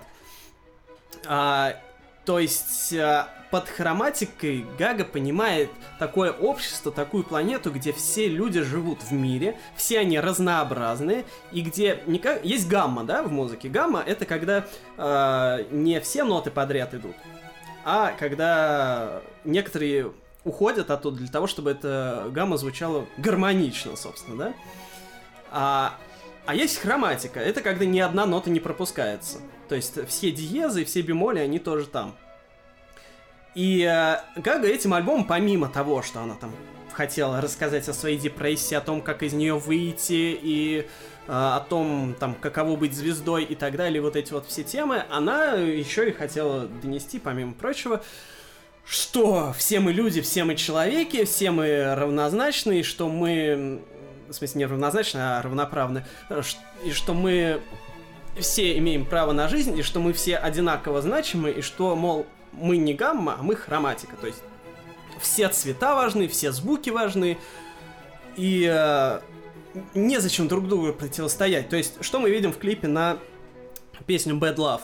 она, это, собственно, действие там происходит на планете Хроматика, и там э, двое лагерей друг другу противостоят. Э, и это, собственно, вот выражение того, что Гага, мол, видит, что в мире, ну и прежде всего, естественно, в Америке, потому что в Америке это, ну, это как бы и одновременно ее родина, и наиболее, наверное, яркий пример того, как люди разделены на два лагеря. А, и, собственно, Гага призывает тоже такая неожиданная мысль, ни у кого ее не было, что нужно жить всем дружно и в мире. Ой, офигеть. Да, по поводу общей визуальной эстетики. А, знаете, после альбома Джоан, где она вся такая вернулась к корням, сейчас пойдет жарить картошку и угощать соседей, или там пойдет напечет яблочных пирогов, а после того, как она попыталась поиграть в такую ретро-киношную диву во времена записи альбома с Тони Беннетом, и после того, как она тоже была достаточно человечной с Брэдли Купером, когда Леди Гага в Stupid Love вернулась в образе, ух, такой прям космической дивы, которая закована в кожу, там чуть ли не в латексе готовы из бластеров уничтожать всю нечисть. Я просто вот про себя я подумал, блин, вот это возвращение к форме. Наконец-то. То, за что я ее всегда любил, то, чем она успела себя зарекомендовать и чем она успела запомниться многим поклонникам, и что, я думаю, многие хардкорные фанаты тоже любят в ней, это, наконец, вернулось. И это выдерживалось на, просто э, на протяжении всей промо-компании. В логотипе. Редко, когда у, нее, у ее конкретного альбома появлялся свой логотип. Тут он есть. А, какие-то просто абсолютно безумные наряды. Она даже Ариану Гранде взяла и нарядила в, так сказать, национальной одежды своего мира. И это ли не прекрасно? Да абсолютно чудесно. Вот. И вот все, что сейчас творится, даже если Э, сингл с Элтоном Джоном в итоге выйдет, и если Элтон Джон тоже будет выглядеть максимально футуристично и будет играть на левитирующем воздухе э, рояле, это будет прям вообще взрыв всего. Блин, она молодец именно за счет того, что она вернула верную, визуальную, соответствующую ей эстетику. В этом она гармонична. И не надо нам ничего большего. За это, я считаю, конечно, надо упомянуть э, то, что возвращение к истокам стиля, потому что к ней вернулся ее стилист, который работал с ней, по-моему, на, ну, начиная с The Fame, заканчивая Born This Way, Никол Формикетти. Вот. Он работал mm-hmm. на эти проекты, а потом его вот это привело в другую сторону, и, и Гагу привело в другую сторону. То вот. есть разошлись. Да, разошлись они. А сейчас он вернулся снова к ней, поэтому, мне кажется, ну, есть такие немного отсылки на старые костюмы, вот. А, так что я считаю, что да, это, это, это хорошо, это плюс. А, ну, давайте про музыку, собственно, давайте. расскажем. Собственно, давайте. зачем мы еще здесь собрались? Богдан, как вам музыкально в целом и какие э, хайлайты, так сказать, выделите? Хайлайтеры. Да. Да, да, да. В общем, что самое, как в целом, и какие самые крутые вам больше всего, какие песни понравились? Так, про альбом. Альбом э, я нахожу не самым лучшим у Гаги, вот, но я как бы, знаете, от Бритни тоже не дождешься повторения Baby One More Time, и от Кэти не дождешься повторения Teenage Dream, да и от Тейлора не дождешься ничего, не дождешься. Вот. А, и, конечно, это понимаю, знаете, это как все равно, что там заставлять а, Сальвадор Дали написать а, одну и ту же картину. И, кстати, вот. а Тейлор ну, формально дождешься, потому что переиздание альбомов, перезапись-то будет. И она что... всех перезапишет э, в звуке этого самого Звуки лагера, да? да? А, вот.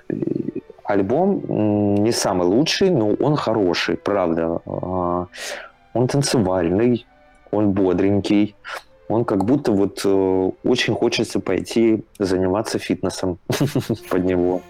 Вот. Он прям такой, ну вот непрекращающаяся вечеринка. Реально хочется надеть неоновые трусы, повязку и бежать по дорожке. А, вторая часть мне нравится меньше, потому что хоть там и 9.1.1, и Пластик Doll очень похожи на, а, как я писал уже, а, похожи на творчество The Fame, но он больше уровня вот японского делюкса The Fame. Он такой не дотягивает, но очень похоже. А, и, конечно же, дуэт с Элтоном Джоном прекрасен. Но я не думаю, что она выпустит его синглом, потому что это будет странно, если она будет выпускать два подряд сингла с дуэтных. Вот. А... Три подряд, получается, если еще Blackpink учитывать. А, ну, мне кажется, это больше как промо Ну, э, да, да, да. Вот, хайлайтеры, highlights. а, конечно же, как я и говорил, это Элтон Джон. Мне очень понравилась песня Элис. А, потому что я прям вот прям включил, и вот Элис заиграла, и я такой, о, Отлично. Мы вернулись. Мы снова пишем. Мама, это, господи, нет. Да, да, чуем мы дома. А, и, вероятно, я назову один из... Мне очень нравится а, Babylon, а, но он, конечно же, опять звучит как Вок Мадонны. Я не знаю, что она прикопалась к этой песне. А, прям мне вот... Я слушаю, я прям вот буквально сегодня слушал, и мне все время хочется сказать «Вок». вот, потому что там очень все похоже. А, и продюсер, по-моему, Blood да, он обещал выпустить а, совершенно другую версию этой песни, которая звучала у нее в рекламе а, ее косметики, Avon. Вот. А, там, конечно, более такая электронная версия. Вот. Я очень жду этого. В целом, подводя итог, вот а, понравился, не понравился, понравился альбом, и я думаю, что я буду его прям неустанно слушать в этом году, потому что альбомов, а, хороших поп-альбомов э, днем с огнем не сыщешь сейчас. Сейчас. вот. Я считаю, что это такой вот э, неплохой мостик, и после этого она должна сделать что-то вот ну прям снова экспериментальное. Ну вот, может быть, как Born This Way. Вот. А какой, э, какой в, вашей личном, в вашем топе занимает место в, в топе альбомов Гаги?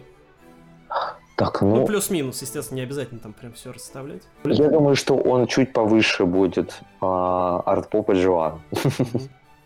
То есть это вот где-то The Fame, The Fame Monster и... Ну, посередке, короче, где-то. Да, да, да. Я думаю, что посередке. Такая, такой твердый середнячок. Так, Александр, давайте. В общем, ребят, в первую очередь, что в этой пластинке максимально хорошо? Когда вот я ее прослушал целиком и полностью, я подумал, фу, наконец-то хоть кто-то хоть кто-то наконец-то стал целенаправленно и правильно использовать 90-е. Да, это главное, просто... что мы не упомянули, слона в комнате, да, это то, что альбом что... сделан по 90-м. Кроме Bad сделан... Love, который сделан по 80-м. И Stupid Love. Ой, вот. Stupid Love. Да. В общем, это наверное, то, чего я действительно хотел уже услышать от нее после такого достаточно долгого болотного состояния тела, духа и писательских способностей. А, единственное, к этой пластинке, да, у меня есть претензии касательно сортировки треков, то, что да, все условные хиты, они были смещены в самое начало, да, это, конечно, стратегически сделано верно, потому что они должны, по сути, заставить тебя еще задержаться на пластинке еще некоторое количество времени. Во-вторых, альбом мне показался очень ровным. Вот он очень гладкий. Когда ты его слушаешь от начала до конца, тебя не покидает ощущение, что э, это, знаете, такая... Э, э, знаете, такой бесконечный клаб-хоппинг, когда ты сел э, в машину, приехал в один клуб, э, там подрыгался под э, какую-то определенную музыку, затем тебе друзья сказали, а, блин, слушай, время еще так много, поехали в, в, в Хасиенду в какую-нибудь. И вы, значит, садитесь в ближайшее, так, в первое такси, которое вы поймали, садитесь едете в Хасиенду, там примерно по ту же самую музыку тусуетесь, а потом тебе говорят, блин, давай еще прокинем пару шотов и поедем в третий, в четвертый клуб, клуб. И знаете, во всех этих клубах музыка звучит примерно одинаково. Вот у меня ровно такое же ощущение возникло после того, как я послушал пластинку целиком. Да, она сделана качественно. Да, она строится на таких типичных диско-хаусовых приемах.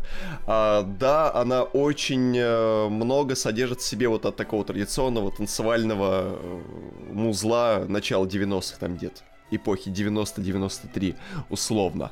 А, из всего этого э, безобразия сразу же начинает очень грамотно выделяться Stupid Love, потому что она все-таки сделана больше с уклоном в звук 80-х. Да, э, после всего вот этого э, гладкого озера ты понимаешь, что вот этот вот, э, этот самый что вот эта вот водомерка на поверхности альбома, она, в общем-то, выглядит там классно. Да, а сначала мы да, Stupid Love это об, обкладывали сначала говном. Мы, с, да, сначала мы к Stupid Love относились очень критически, очень резко. Типа, ну, потому что не было понятно, к чему это да. вообще часть. Да, Когда к чему она, это, а сейчас да, она смотрится уже более э, логично. Да, да, именно в контексте общего альбома, в общей картине она смотрится здорово, правда неплохо. А, но в остальном это прям звучание, которое бум, бум, бум, бум. А, бочка, бас, бочка, бас, бочка, бас, бум, клэп, бум, клэп, бум, клэп. Charli И вся XCX, вот эта структура.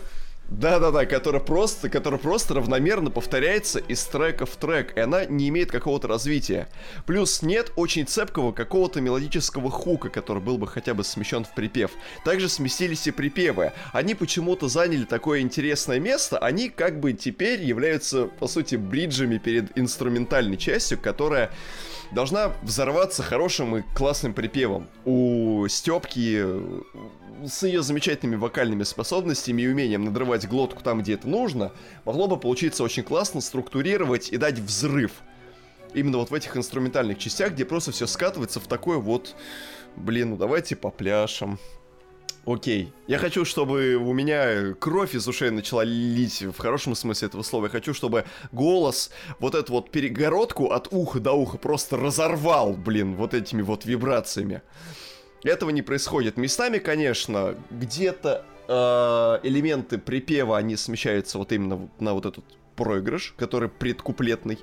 А, но, честно говоря, вот я, наверное, слишком сильно избалован какой-то идеализированной форме поп-песни, когда вот я хочу слышать припев в том месте, где он якобы должен быть, и что мне должно от него прям поплохеть чтобы можно было сразу вызывать скорую.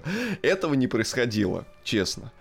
А, вторая часть, она как мне показалось, чуть более, что ли, вот экспериментальная, как правильно сказал Богдан, да, она немножечко возвращает нас именно к эпохе Фейма. Так, Фейма на минималках. А, я не понял, в чем именно восторги мировой общественности от трека с Элтоном Джоном. Я вот ну, не понял. Э, я, я сейчас тоже думал, Где? когда вот Богдан написал какой в чате у нас, какой он крутой, э, и там я еще в другой рецензии э, прочитал, что же какой он крутой. Он крутой, я не спорю, просто я что-то по хороший, вашему да. описанию я подумал, что там будет вообще. Да, но у меня, скажем так, не отвалилась жопа, вот честно. Просто непривычно было слушать Элтона Джона в продакшене Себастьяна Ингросса. Я никогда не думал, что эти два персонажа пересекутся. Ну, может быть, но, правда, последний альбом у Элтона Джона, или не последний, короче, один из последних, он тоже, в принципе, был такой чуть более электронный, чем обычно. Ну да. Вот, да, восторгов по поводу него я не понял, но я рад слышать э, Элтон Не, Элтон Джон это в любом случае всегда круто. Элтона Джона мы уважаем, как говорится. Вот. И да, его э, именно возвращение в строй именно вот в такой форме, это всегда здорово. Просто какого-то прям безумного восторга трек не вызвал. Да, это хорошо, но прям не чтобы прям... А, э, из хайлайтов, ну и потом, собственно говоря, была третья часть, в которой я тоже выделю трек «Бабилон». «Вавилон» — это прям вообще, это прям действительно поп, прям примадоненный предельно. Это вот Тут я действительно почувствовал, к чему, к чему вообще все это было. К чему вообще нужно было творчество Леди Гаги? К тому, чтобы... Эй, Построить я здесь! Вавилонскую башню. Э, да-да-да, эй, на корабле! Я тут. Да, это действительно так. И именно за счет э, того, что, да, выдержана классическая вот эта вот э, диско-хаус э, звуковая составляющая, плюс туда были добавлены именно что хлесткие ударные. Туда же был добавлен вот это вот традиционное для 90-х, вот это вот э, электронное пианино фактически. Да, и вот это все, оно именно создало нужный эффект вкупе с припевом, который действительно очень бравурный, очень радостный, и это прям такое прям освобождение от пут. Да. А, этот трек я выделю в качестве хайлайтов, и помимо этого еще для себя я, наверное, выделю Элис, открывающий, потому что он верно задает настроение. Stupid Love, которая очень правильно его продолжает и существенно отличается от всего того, что мы услышим на этой пластинке. Ну и Rain on Me с Арианой в том числе. Да, за этот трек мы Леди Гаги тоже выражаем особую благодарность, потому что эта песня возвращает Ариана Гранде в мир поп-музыки. Вытас... Да, вытаскивает ее просто за конский хвост из R&B болота и возвращает ее туда, где есть самое место. А есть самое место в поп-музыке. Будем надеяться, что это дождь, что это дождь, он очистил ее просто, и она теперь. Ариана Гранде, потряхивая R&B кулаком, скажет ненадолго, гады. Хотя бы на минуточку. Да. Да. Да, вот, э, вы закончили? Да, 8 минут. Окей. А, в общем, я продолжу вашу мысль, и, и реально для меня вот главное вообще, что на альбоме произошло, за что я им больше всего благодарен, это то, что там есть трек Rain on Me, потому что для меня и самый крутой, просто даже если бы там не было Арианы, он просто, в принципе, для меня самый крутой. Потому что это идеальное переосмысление вот такого рода 90-х в таком около хаусном духе. Но и да, то, что Ариана наконец-то поет обычную поп-песню, это просто охренеть. То есть настолько вот я изголодался, когда там в 18 году же, да, этот выходил, или уже в 17-м, я уже забыл. Не, в 18-м. Ну, про Dangerous Woman, да? Э, нет, этот самый... Не слезы слева, чтобы плакать. Свитенер. Да, в 18-м, вот. То есть последний раз два года назад всего выходил, а уже ощущение, что две жизни прошло с тех пор. Вот, я надеюсь, что Ариана хотя бы немножечко это вспомнит былые времена и хотя бы наполовину, ну ладно, не наполовину, может хотя бы одна песня у нее будет а, на теоретическом новом альбоме более попсовая, нежели R&B-шная.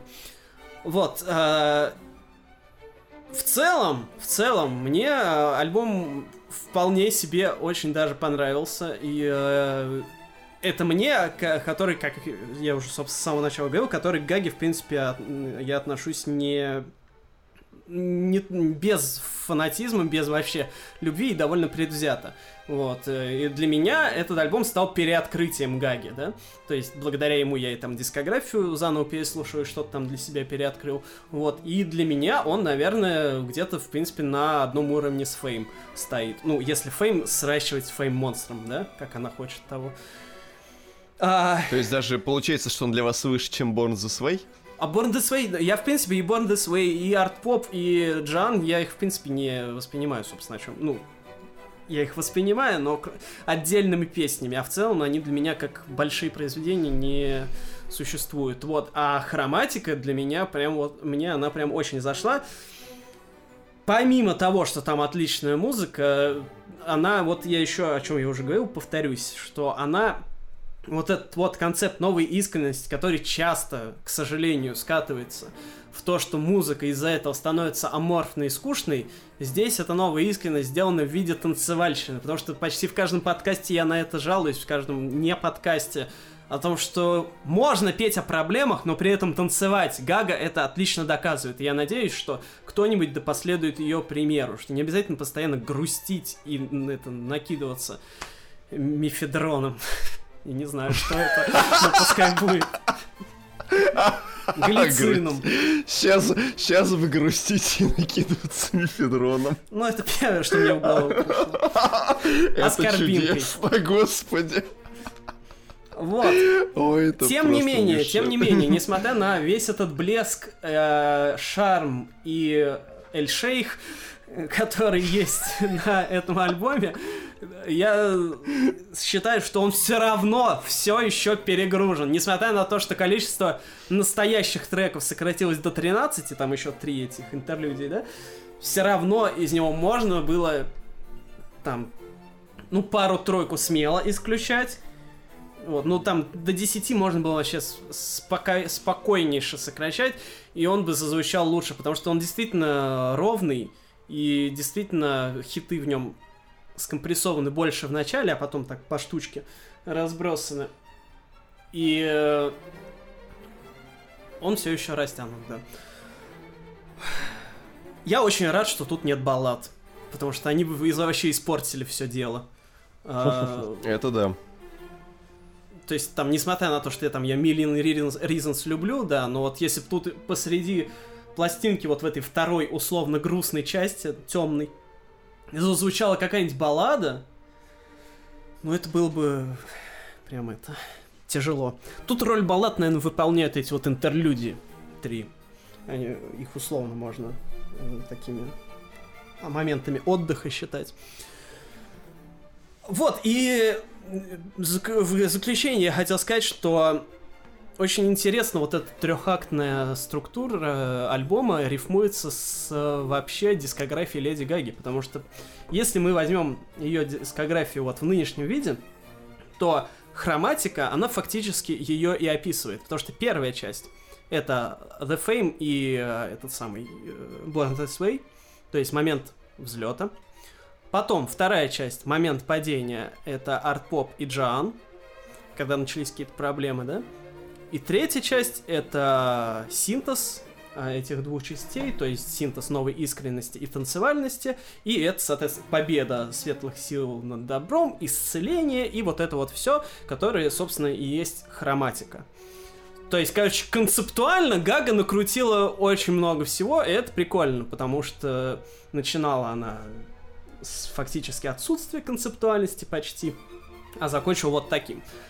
И еще тут э, замечу, что хоть я и сказал, что концептуальности вначале было не очень много, но вот альбом Fame, у него был такой микроконцепт, что вот э, альбом называется «Слава», соответственно, он посвящен славе, что вот попса, поп-культура вообще, это круто, а те, кто не понимает поп-культуру, те сосут, и поэтому, типа, вот слава, она может быть у кого угодно в наше время, потому что поп-культура дает для этого возможность. Типа, с помощью этого альбома я вам покажу, что такое быть знаменитым.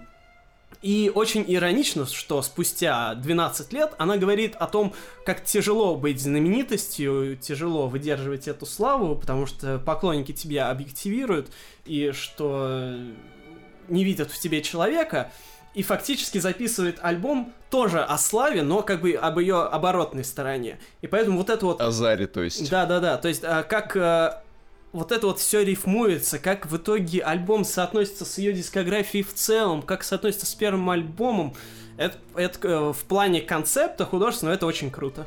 А среди треков, ну, помимо Rain on Me, которая самая главная бомба, на мой взгляд, это, ну, еще и Элис, я еще выделю. Ну, то есть не то, что мне все остальные не нравятся, просто это вот такие два главных майлстоуна, извините за выражение.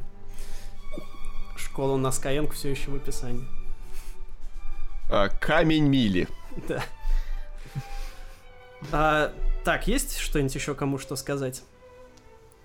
Да, я думаю, что все уже прям вот предельно разобрали мы прям на ниточке да. этот альбом. Единственное, что вот, э, вот вы, Богдан, заметили, да, там уже, что куда дальше двигаться, да, в какие-то в стороны больших экспериментов. Вот да. тут действительно встает, опять же, тот же вопрос, э, который вставал э, как, как, после того, как она выпустила Born the Way, куда двигаться. Так. Потому что, да, да. дальше-то что? Вот опять она вернулась к этой своей мега расфуфыренной эстетике, э, к, во всех смыслах. И дальше чего? Я тоже жду эксперименты. Я думаю, дальше она должна фуфырить прям просто открыть свою фуфырилку. Ну, круто, если она гитарный альбом записала. Вот это да. Ну, вот, точнее, это внезапно было. Не знаю, насколько Кстати, это было бы круто. Нет, ну, если она сейчас очень правильно использовала звуковой тренд на 90-е, что ей сейчас мешает влиться логично, в да. тренд на Metal и на звук 2000 Да, смешанный с брейкбитом, а?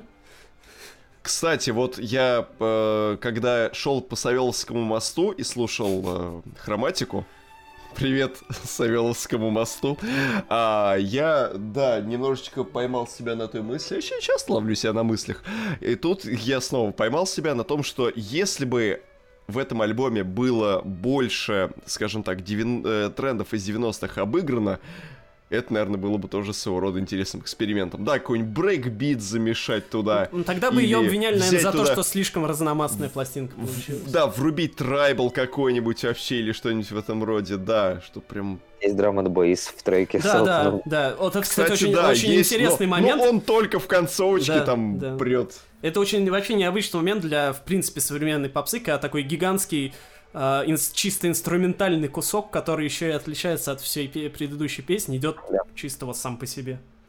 Да, причем в треке с Элтоном Джоном. Уж с кем да. с кем мог идти, а именно с Элтоном Джоном, казалось бы, человек предпенсионного возраста. А все молодится, а? Молод душой, поэтому у них и песня такая.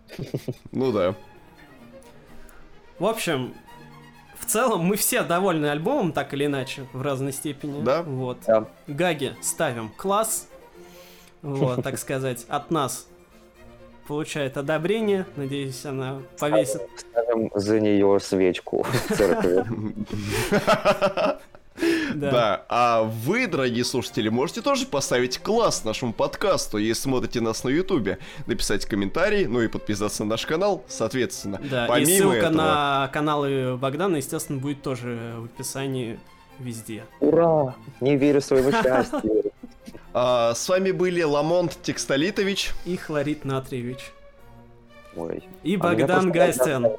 А меня Богдан просто. Просто Богдан. Хмельницкий. Спасибо, что не Титамиром еще обозвали. Ну вот, кстати, вот выбирая из двух зол, Богдан Хмельницкий или Богдан Титамир, что бы выбрали вы? Я бы выбрал Богдана Ступку. О, кстати, а, да. вот, кстати, да. Правда, человек уже мертвый, но да ладно. Ну, Богдан Хмельницкий тоже не очень живой. А Богдан ну, да. Титамир только внешне, кажется, жив. Ну, вот, Блин, да, я представил себе Богдана Хмельницкого верхом на мотоцикле, одетого в кожу. Так и было. Вот такая вот высокая энергия. Ладно, всем спасибо, кто дослушал до этого момента. Да, пишите, какого Богдана выбираете вы в комментариях. Да. До свидания.